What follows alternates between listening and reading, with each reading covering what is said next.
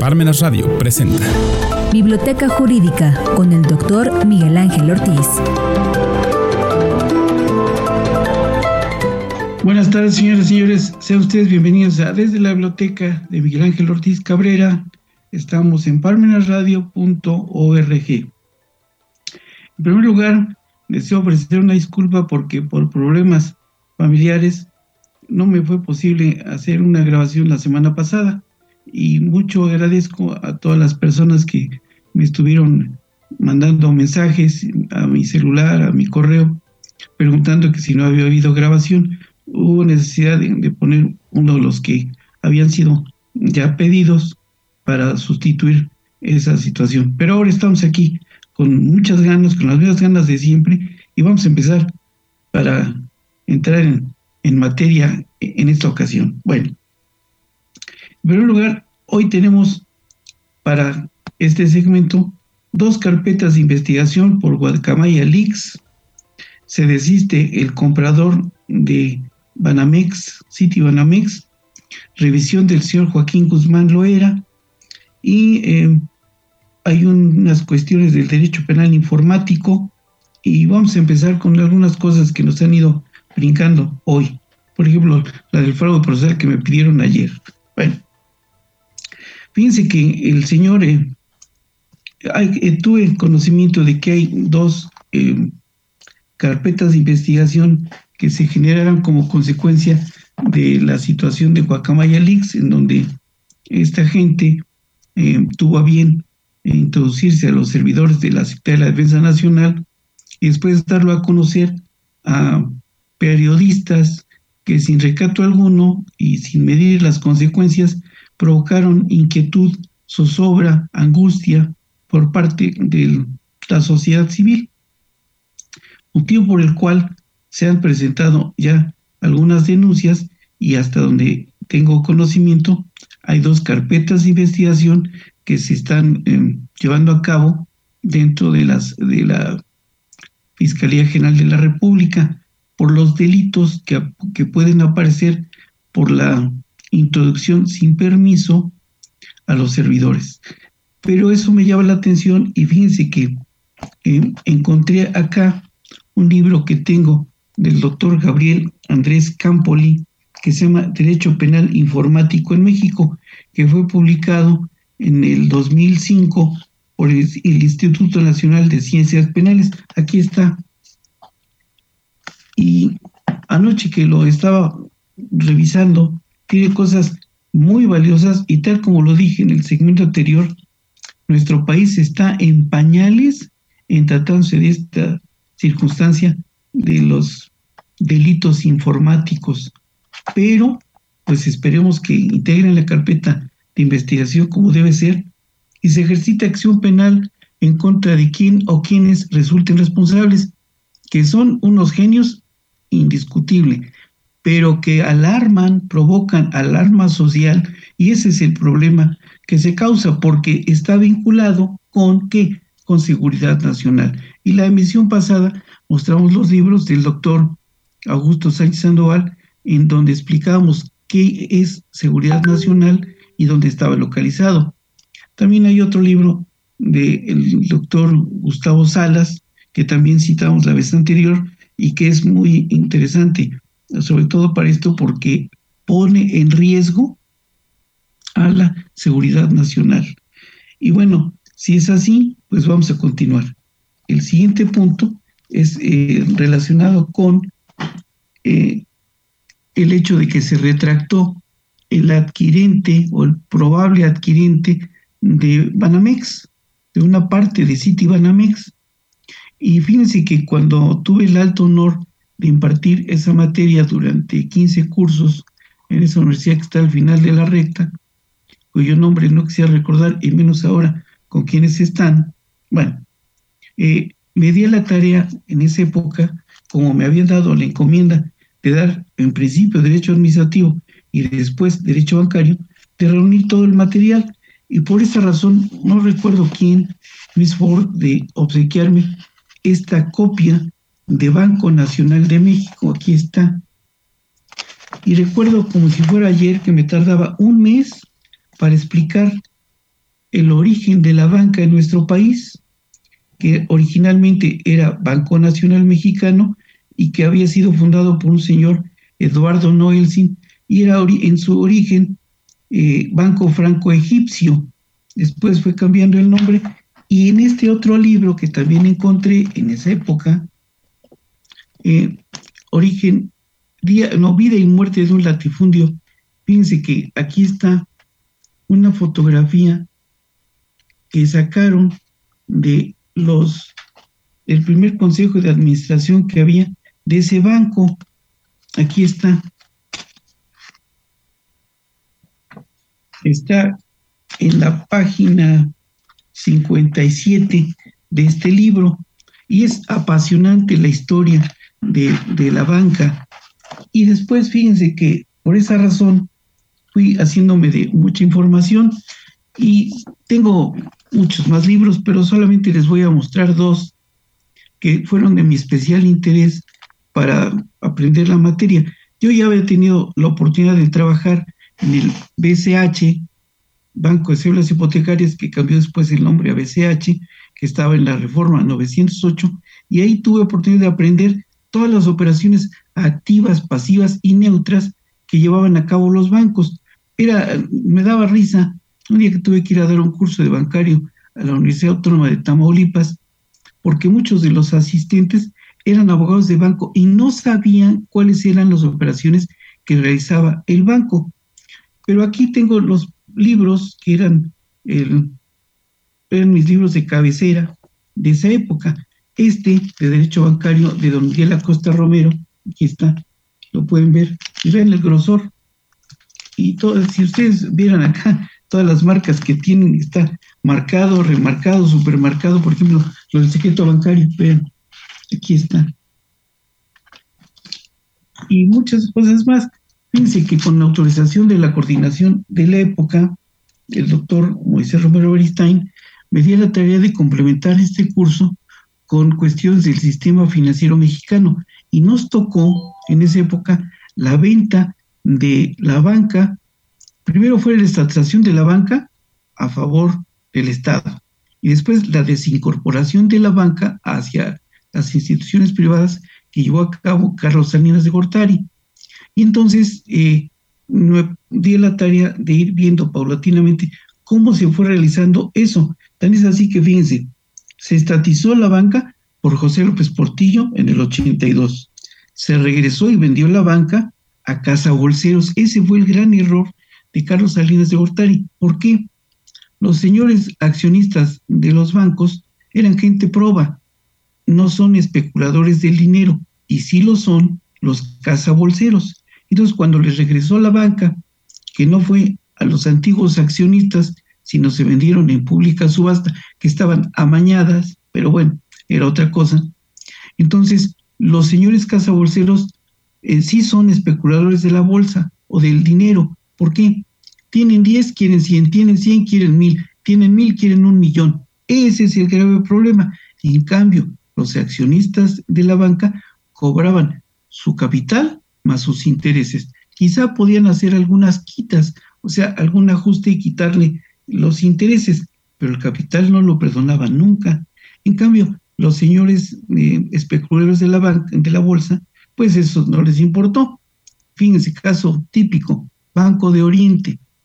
Hubo dos casos que fueron los que trajeron como consecuencia la quiebra del banco, aunque mucha gente no lo sepa o no lo quiera decir. Por ejemplo, fíjense, el dueño era un señor Margain Berlanga. Él, como presidente del consejo del banco, pues muy sencillo, pidió dinero a su propio banco. Se lo dieron porque era el presidente del banco. Había generado ahí un conflicto de interés, pero es otra cosa. Pero ¿qué fue lo que sucedió? Él dio en garantía para cumplir con su obligación crediticia, girografaria, hipotecaria, unos terrenos. Pero no se tomaron la molestia, porque era el presidente del Consejo del Banco, ir a verificar que estuvieran debidamente inscritos los gravámenes en el registro público de la propiedad que correspondía. Y cuando fueron a verificar lo que creen, eran ejidos.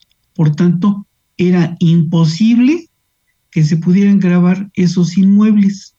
Dio en garantía eso sí, entonces sencillamente, ¿qué pasó? Dejó perder los terrenos. ¿Y saben cuándo pudo cobrar el banco ese dinero? Nunca.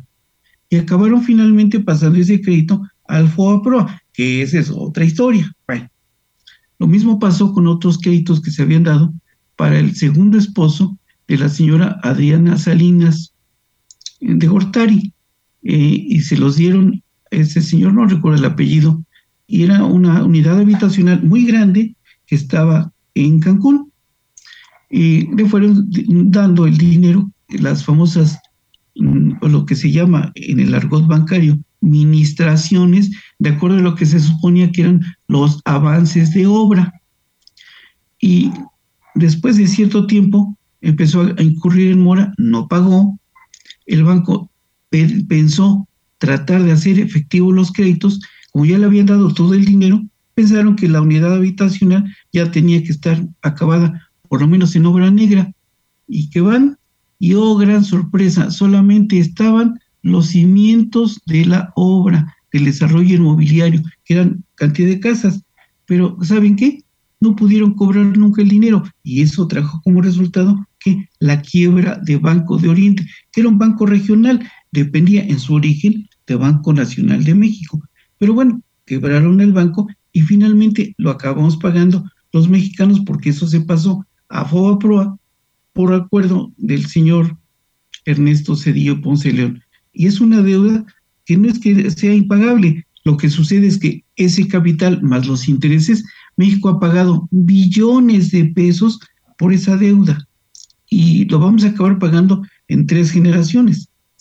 Cuando en su momento se trató de hacer efectivo eso, se hizo un, un, dictamen de una firma transnacional, una eh, firma canadiense, y en su momento esa deuda era de 35 mil millones de dólares.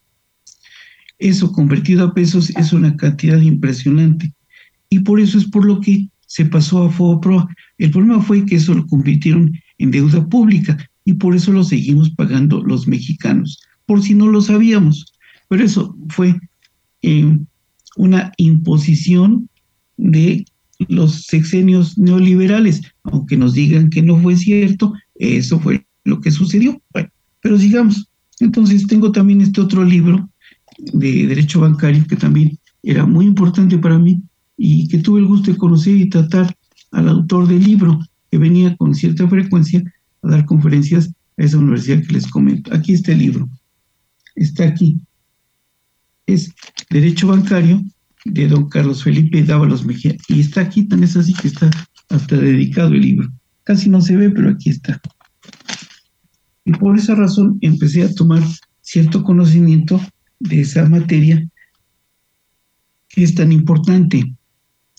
Eso, al, la banca actual, pues ha cambiado la forma, ahora ya todo se ha vuelto muy técnico o tecnológico, pero la base, esa no puede cambiar. Recordemos que los bancos, al igual que las bolsas o las casas de bolsa, son eh, un invento judío. ¿Quién nos dijo todo eso? Está en un libro de Henry Ford que no tengo acá, pero quien daba una explicación muy amplia sobre el particular cuando daba conferencias era don Raúl Cervantes Ahumada, que era un gran autor de derecho mercantil. Entonces nos explicaba con mucha puntualidad cómo habían nacido los bancos, cuándo y dónde crecieron hasta nuestros días. Bueno, pero sigamos.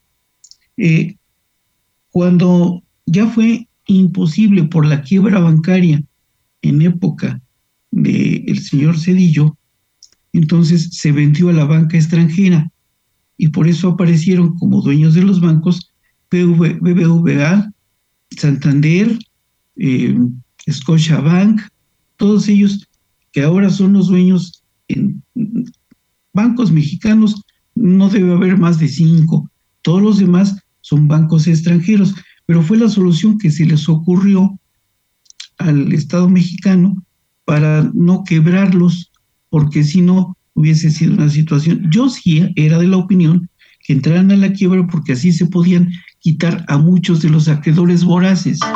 Pero decidieron que no era el camino y entonces decidieron venderla a la banca extranjera.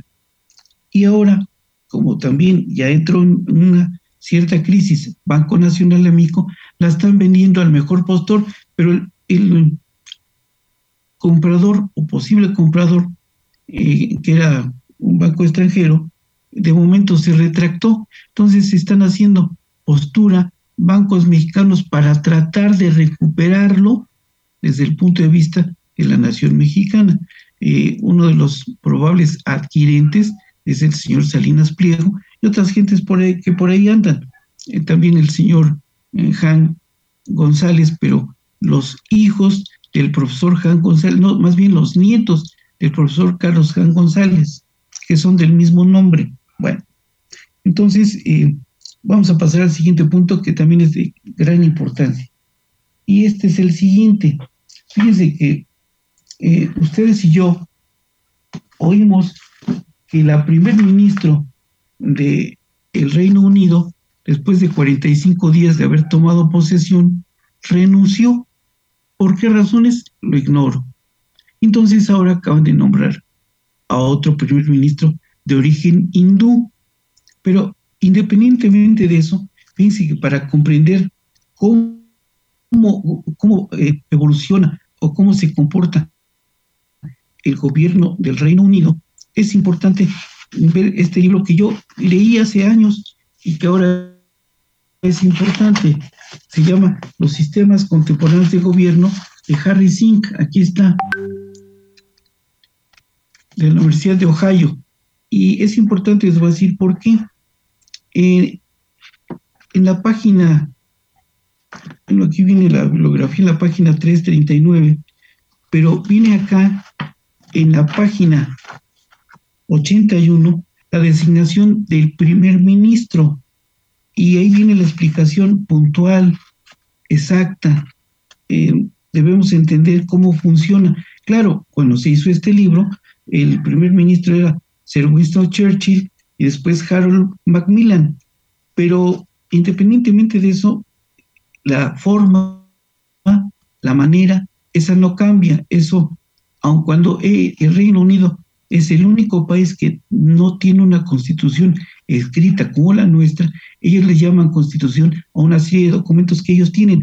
Por eso es importante la lectura completa de este libro. Ven el grosor.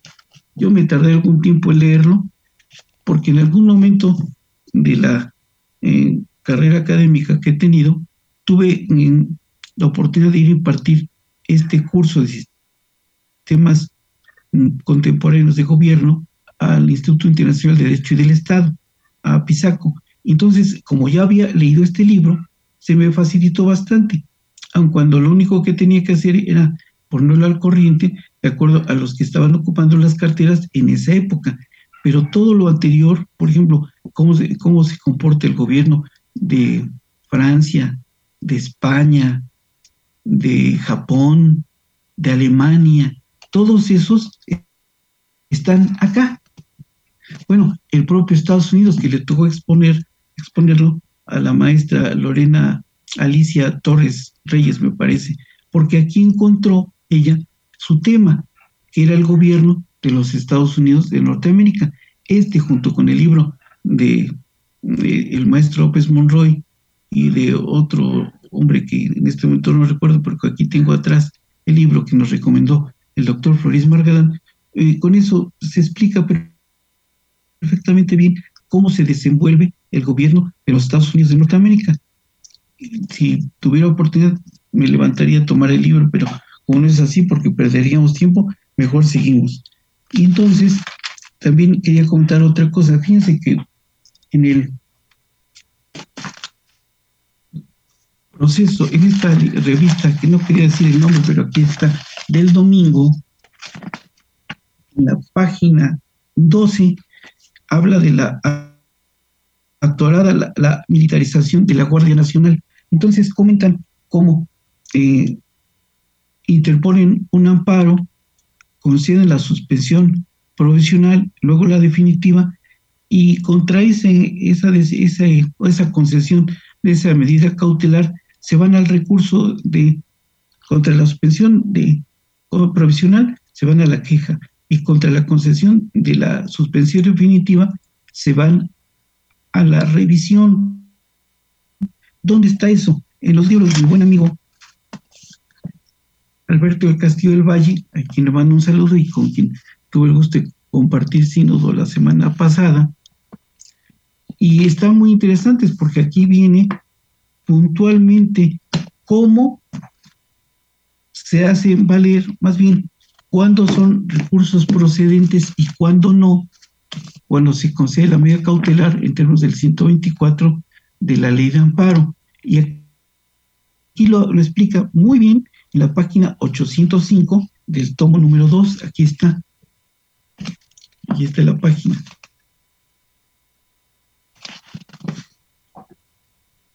Y es muy interesante releer los libros del doctor Alberto El Castillo del Valle, porque es una ley comentada y da sus puntos de vista muy acertados, por cierto, y entonces va uno repasando la materia poco a poco con sus puntos de vista. Hay algunos que no estamos de acuerdo con ellos, pero que son atendibles sus recomendaciones y sugerencias. Por eso es por lo que vale la pena eh, comprar o leer eh, la ley de amparo comentada de ediciones Alma que él publica y que es muy interesante. Otro punto que les quería comentar es el siguiente.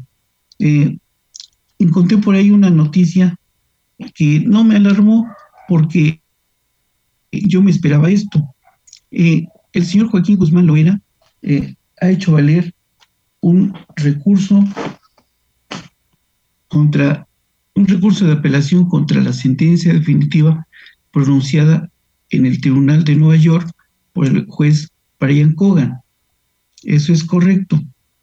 Eh, y fíjense que en el libro este que se llama El Precedente, que por cierto está el libro en internet gratis, lo pueden bajar.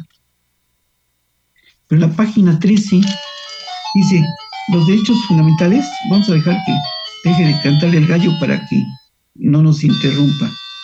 Dice, los derechos fundamentales son objeto de protección constitucional en los Estados Unidos desde hace más de dos siglos.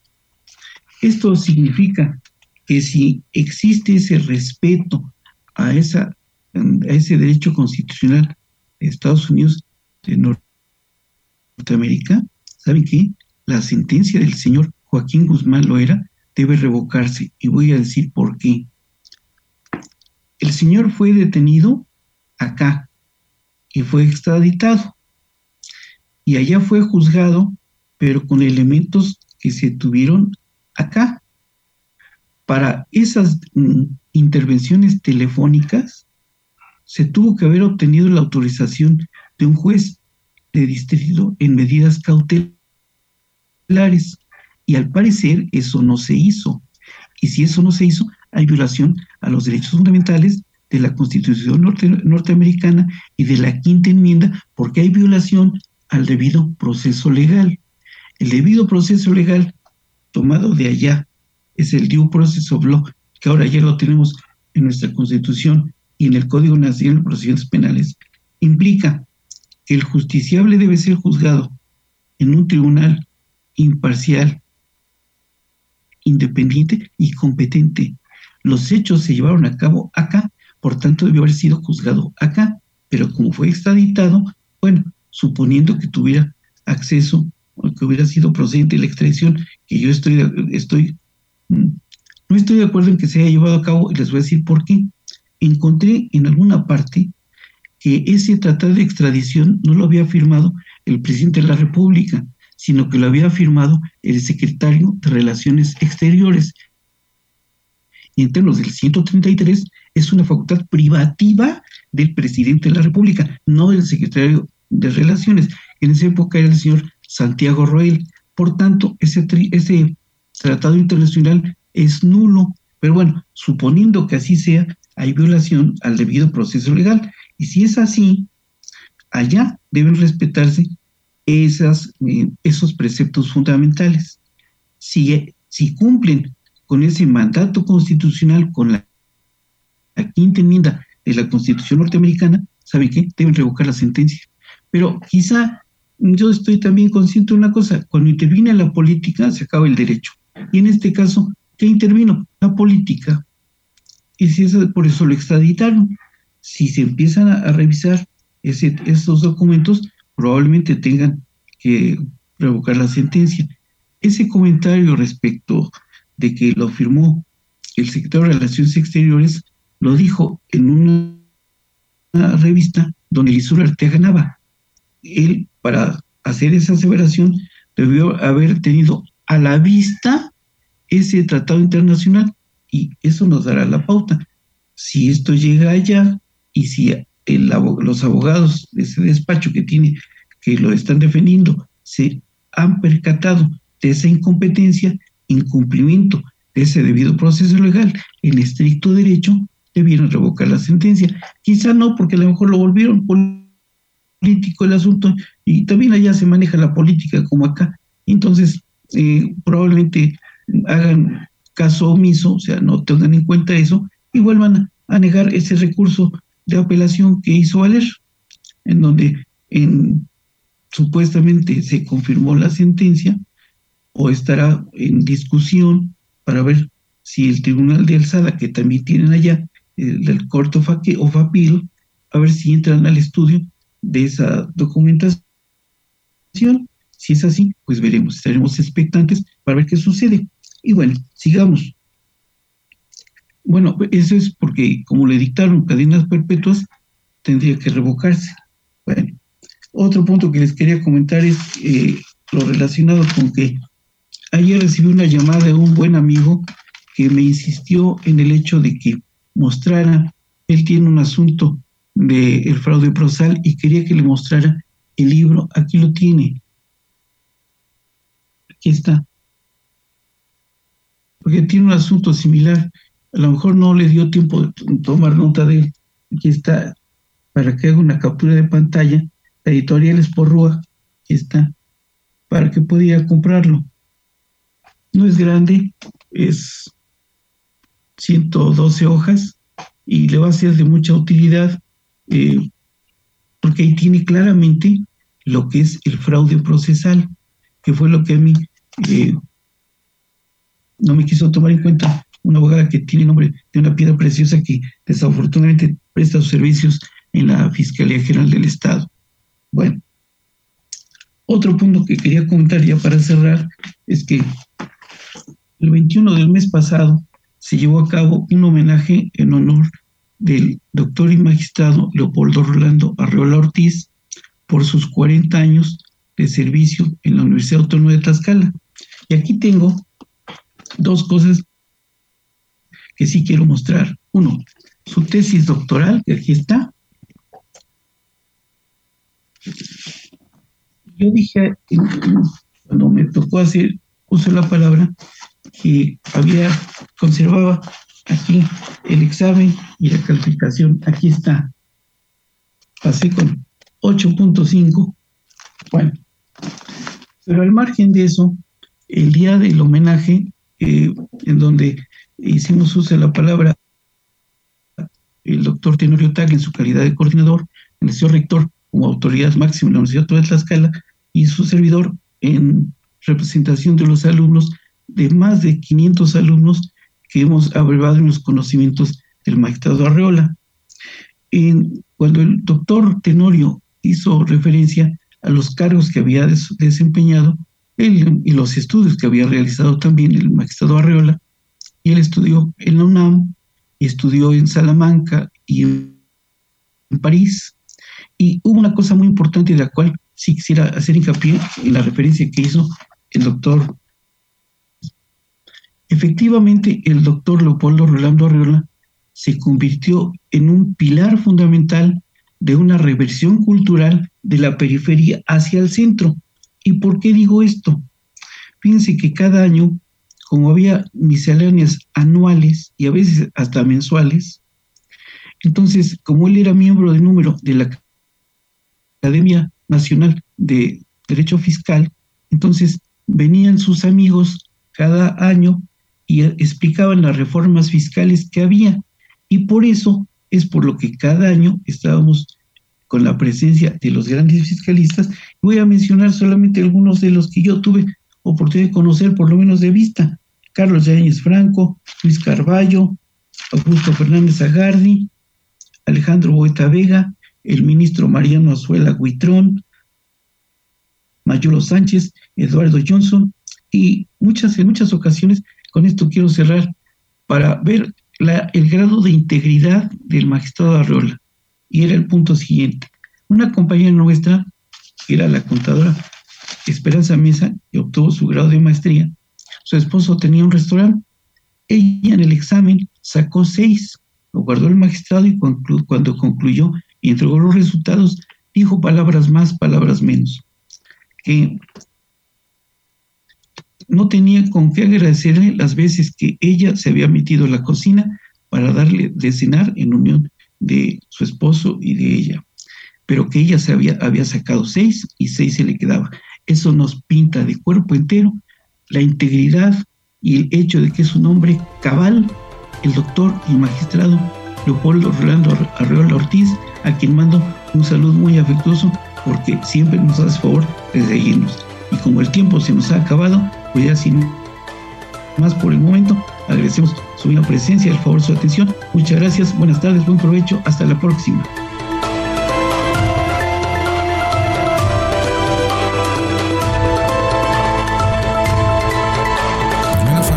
presentó Biblioteca Jurídica con el doctor Miguel Ángel Ortiz.